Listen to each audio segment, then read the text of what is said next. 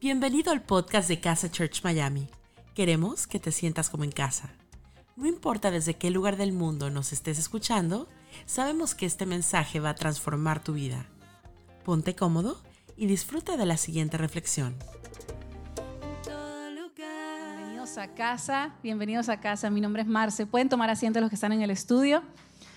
Junto con mi esposo, ese lideramos esta preciosa comunidad que se llama Casa y hoy te doy la más cordial bienvenida. Te cuento que es una noche muy especial, esta es una de mis noches favoritas definitivamente porque la hemos titulado Noche de Historias y esta Noche de Historias es un espacio que nosotros abrimos para escuchar las historias de distintas personas que son parte de casa y definitivamente, ¿por qué te digo que son una de mis noches favoritas? Porque es a través de las historias de otras personas que yo considero que Dios utiliza para fortalecer nuestra fe. Y yo creo que cuando nosotros escuchamos por lo que otras personas pasaron, es ese momento donde escuchamos algo que no lo podemos escuchar en ninguna otra parte, ni leer en ninguna otra parte, solamente de esa persona. Y hoy va a pasar exactamente eso. En el día de hoy tenemos tres historias de personas muy distintas, de vivencias muy distintas, y yo te aseguro que Dios las usará para llegar a tu corazón. Así que mi intención en este día es que puedas abrir tu corazón que puedas estar atento a aquello que Dios tiene para ti en esta noche y que apoyes a estas tres personas valientes que vienen a abrirse, a ser vulnerables para que seguramente tú salgas distinto de esta experiencia y que salgas distinto de este lugar. Así que quiero que me ayuden a aplaudir muy fuerte, a reírse de más si es necesario a crear un ambiente cálido para que todas estas personas puedan abrir su corazón. Así que recibimos con un fuerte aplauso a Brian, a Ale desde Ciudad de México y además a Ivette. Fuerte aplauso para ellos.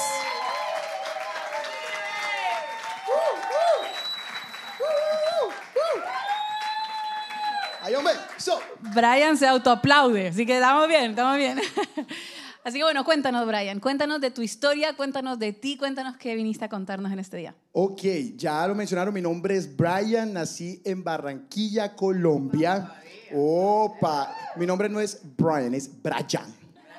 Brian, el colombiano, por supuesto. Em, yo nací en Barranquilla, Colombia y desde niño nací y crecí testigo de Jehová.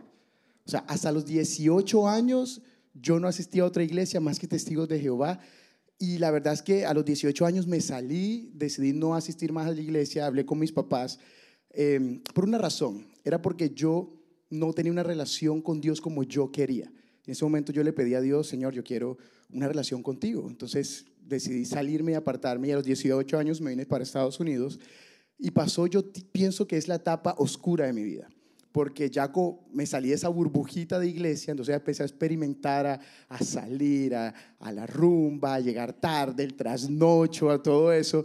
Pero yo todas las noches, incluyendo llegando de la rumba, yo oraba, yo me arrodillaba al lado de mi cama y le pedía a Dios, Señor, yo quiero tener una relación contigo.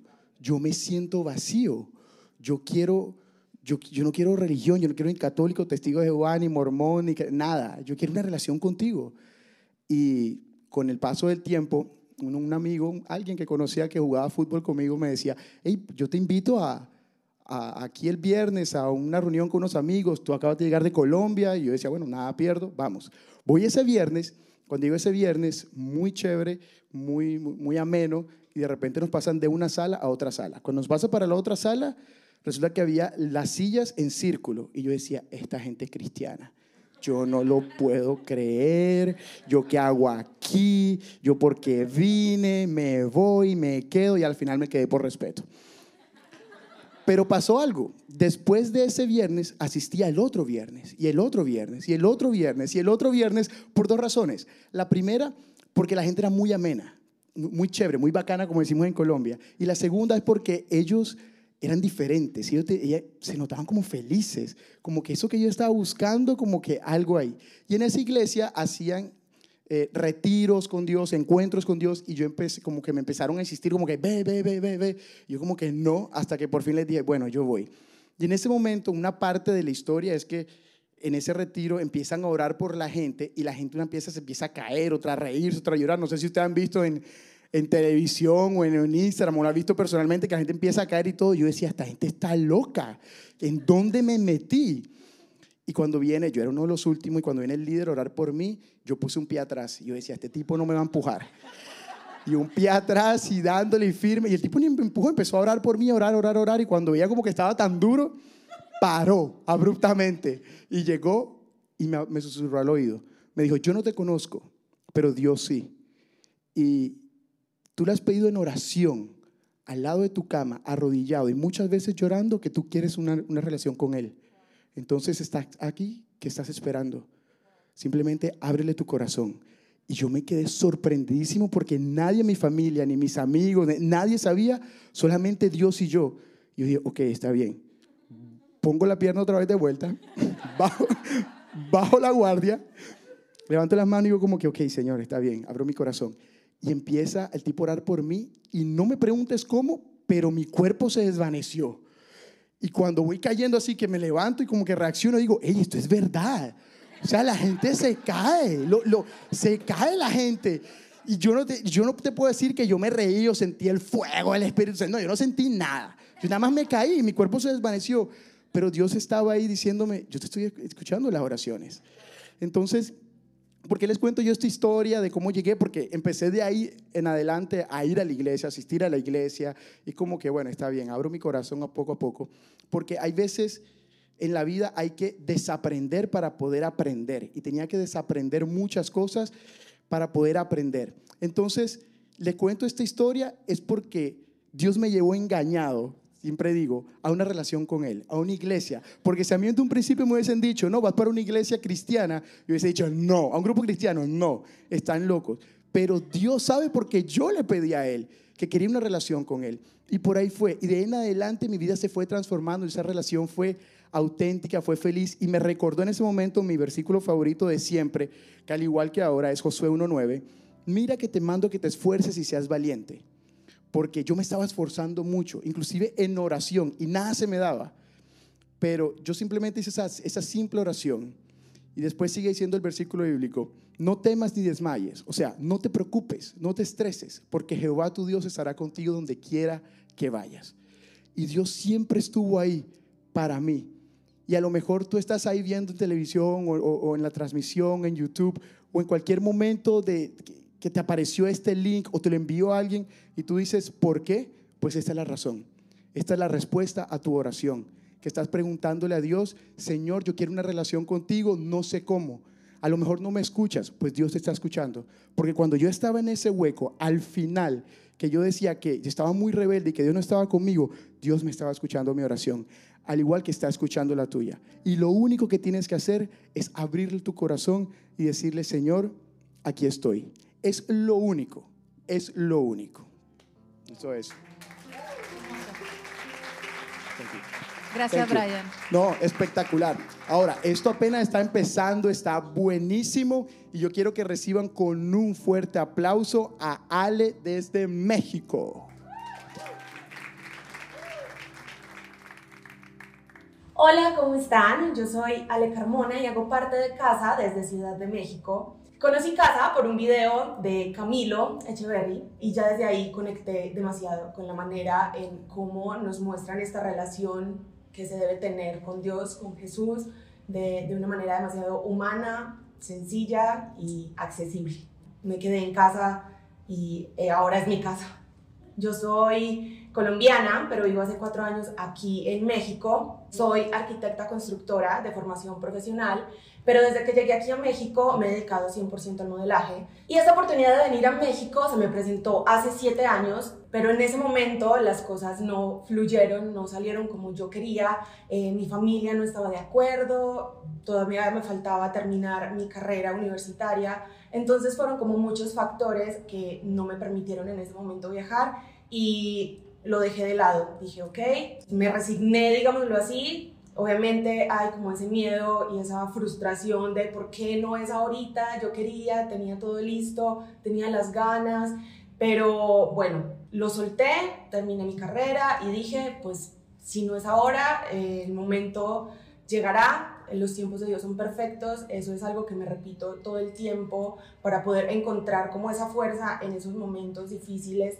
donde pues la frustración es la que manda. Entonces me gradué, pasaron tres años hasta que otra vez se volvió a aprender como esa chispita en mi corazón de ¿y qué hubiera pasado si hubiera ido a México? Eh, ¿Me hubiera ido bien? ¿Me hubiera ido mal? Quiero vivir esa experiencia. Lo sentía de nuevo en mi corazón. Volví a contactar a la agencia que me iba a permitir como esta experiencia. Los volví a contactar. Les pregunté si todavía seguía como esa disponibilidad de que viniera. Y sí, conté con esa bonita noticia de que sí, eh, ahí ya volví a hablar entonces con mi familia, ahí estaba, la mejor noticia era que ahora todos estaban de acuerdo, todos me apoyaban un montón y ahí sentí que de verdad ese era entonces el momento indicado y que Dios me estaba respaldando porque todo fue fluyendo ya mucho más fácil, todo se fue dando y bueno, pues pude viajar entonces en ese momento y ahí comprobé que definitivamente los planes de Dios son perfectos y el tiempo de Dios es perfecto porque llegué y conocí personas que si me hubiera venido esos tres años antes no hubiera conocido y definitivamente no estaba entonces preparada de pronto y lo que quería Dios era que tuviera ese tiempo de prepararme, me iba a venir a, vivir sola a otro país, entonces como que en, ese, en esos tres años logré como crecer para poder vivir mejor esa experiencia aquí. Y bueno, también esta parte de que los tiempos de Dios son perfectos, eh, la vivo día a día con mi trabajo. Al ser modelo me toca estar constantemente expuesta a que me digan no todo el tiempo, a presentar eh, audiciones para proyectos que digo, sí, esto lo quiero hacer, ilusionarme y decir, sí, lo tengo todo y darlo todo. Y en último momento me dicen, pues no, no quedas elegida o no eres lo que necesitamos ahorita y pues ahí llega de nuevo entonces esta frustración. Eh, tal vez entonces a mí me toca desde esta parte como modelo, pero a ti en lo que hagas también sé que has pasado por momentos de esa frustración de por qué a mí, por qué en este momento no, porque sí lo quiero tanto, pero de verdad que lo que me mantiene de pie es esa fe, de confiar en que Dios tiene los mejores planes para mí eh, y su tiempo es perfecto, aunque no lo entendamos cuando estamos pasando por esa situación. Quisiera compartirte un versículo que a mí me ha acompañado en todos estos momentos de frustración porque las cosas no salen cuando y como quiero, y es Jeremías 29:11, de que sus planes son de bienestar a fin de darnos un futuro y una esperanza. Aquí Dios nos promete que su voluntad de hoy nos lleva a que se cumplan esos planes que Él ya tiene para nuestro mañana. Entonces, te invito a que abras tu corazón y confíes en que de verdad los planes de Dios están ahí y son perfectos y aunque nos cueste verlo, aunque veamos que solo se cierran puertas, Dios tiene esas otras que se van a abrir y que son mucho mejores a las que estamos viendo que se nos cierran en la cara y que nos frustran. Eh, muchas veces nos toca poner en pausa esos sueños que tenemos, pero yo te invito a que no permitas que esa chispita se apague completamente, que siempre la estés ahí alimentando por chiquititita que esté, que, que no muera, que no se apague del todo, que te permitas tenerla ahí, que después lo puedas volver a retomar, no sé, no sé cuándo. Muchas veces nos preguntamos, pues, pero ¿cuándo va a pasar? Pues no sabemos, pero ahí está. Entonces esa confianza de que Dios sabe qué es lo que queremos, Dios sabe qué es lo que tenemos en nuestro corazón y aún mejor sabe cuáles son esos planes que nos convienen y Él ve cosas que nosotros no. Entonces, con que tengamos ahí esa chispita y no paremos de movernos, en algún momento llegará ese tiempo de llevar a cabo y de cumplir ese sueño. Quisiera aprovechar y tomarme este tiempo para que oremos juntos por esos sueños que tenemos en pausa, que todavía no se han dado y que de pronto no vemos cómo se van a dar, pero que nos tomemos este momentito para que oremos por ellos y que Dios ponga en nuestro corazón esa tranquilidad y esa certeza de que se hará su voluntad. Entonces, si puedes, cerremos los ojos. Padre, gracias por tu palabra, por tu promesa, por repetirnos y dejarnos claro que tú tienes el conocimiento de cuáles son esas cosas que nos convienen. Tú ves más allá. Te pido que ahora nos des esa tranquilidad y esa paz en nuestros corazones, esa certeza de que tú tienes todo bajo control y que en el momento justo este sueño que tenemos, esta chispita que está chiquita o está muy grande, tú la vas a usar y nos vas a poner en ese lugar donde tú sabes que brillaremos más. Gracias, Padre, en el nombre de Jesús. Amén. Wow, le damos un fuerte aplauso a Ale. bueno, gracias por, por invitarnos. Mi nombre es Ivette, soy argentina. Me encanta porque Brian es como súper expuesto y yo soy como, hola. Así que acostúmbrense a mi tono de voz. Em, bueno, tengo 24 años, soy argentina, soy fanática del mate, campeona del mundo, de nada, de nada. Yo sabía que lo tenía que decir. y bueno, hoy les quiero contar un poco mi historia.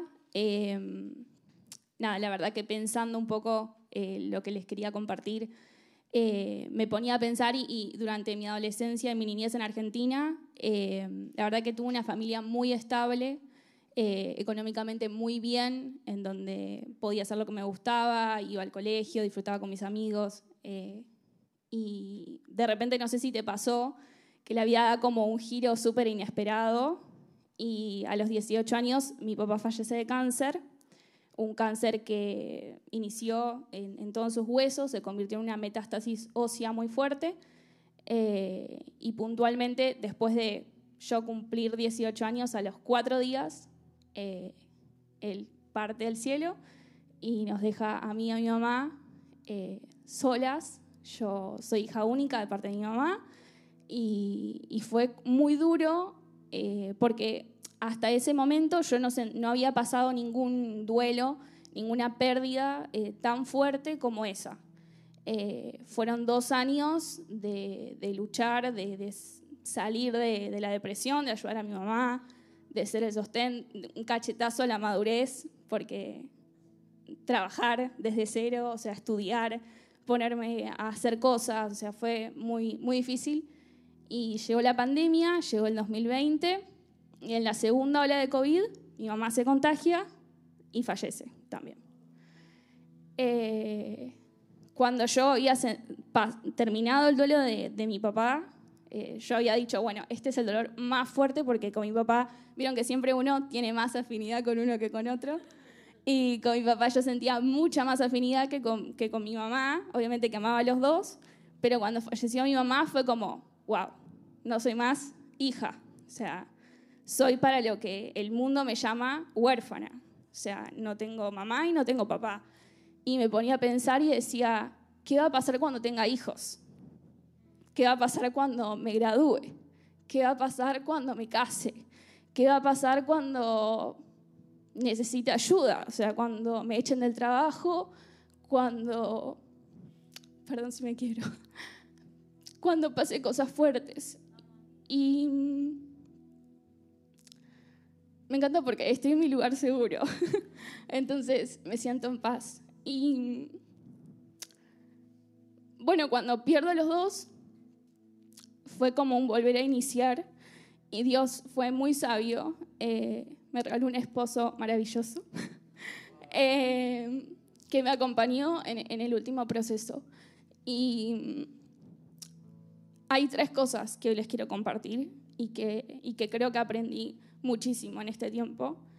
Eh, la primera es que Dios cumple y llena el espacio de papá y mamá. Eh, yo sé que por ahí no sé si esta es tu situación, no sé si no tenés a los dos o los tenés, pero en mí Dios llenó ese espacio, en mí Dios cumplió su rol y cumple hasta el día de hoy su rol como papá y como mamá. O sea, yo sé que dependo 100% de Él. Y yo sé que si yo hoy tengo un día malo, sé que el único que me va a acudir 100% va a ser Dios. Y eso es lo que, lo que hoy les quiero dejar como lo más importante. Lo segundo es que yo sabía que, como les dije, no era hija terrenal y tampoco soy madre. Entonces tampoco tengo hijos y tampoco eh, puedo como decir, bueno, cuando, no sé, hijo se vaya de mi casa, ¿qué le voy a decir? O, o, no tengo a mis papás para preguntarle. Y creo que la segunda cosa que más aprendo hoy es aprender de ustedes. Aprender que ustedes son hijos y muchas son madres y muchos son padres. Entonces, yo verlos en esa posición me hace entender muchísimo el rol de mamá y papá. Entonces, eh, la tercera cosa es que no quiero con esta historia causar eh, angustia o tristeza o pena, eh, sino que con este último punto quiero causarles esta motivación y esta inspiración de que no están solos en esto. O sea, que, Dios realmente llena ese espacio y que si lo hizo conmigo, los va a hacer con ustedes también. Así que eso es lo que, lo que les quería compartir hoy.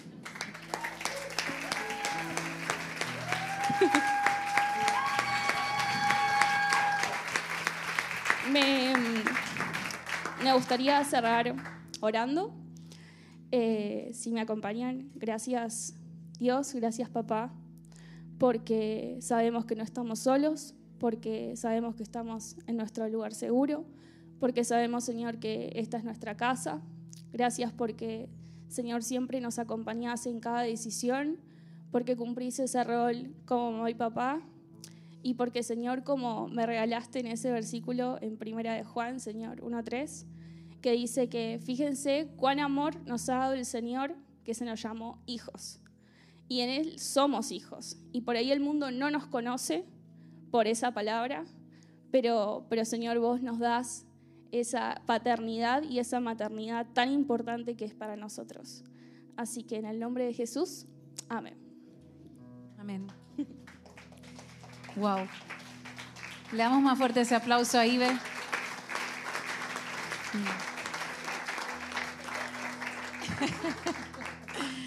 qué hermoso, qué hermoso, qué hermoso saber que desde ese espacio de desaprender y no conformarse, a, seguir una lista de reglas, sino a, tener una relación real con Dios desde ese lugar.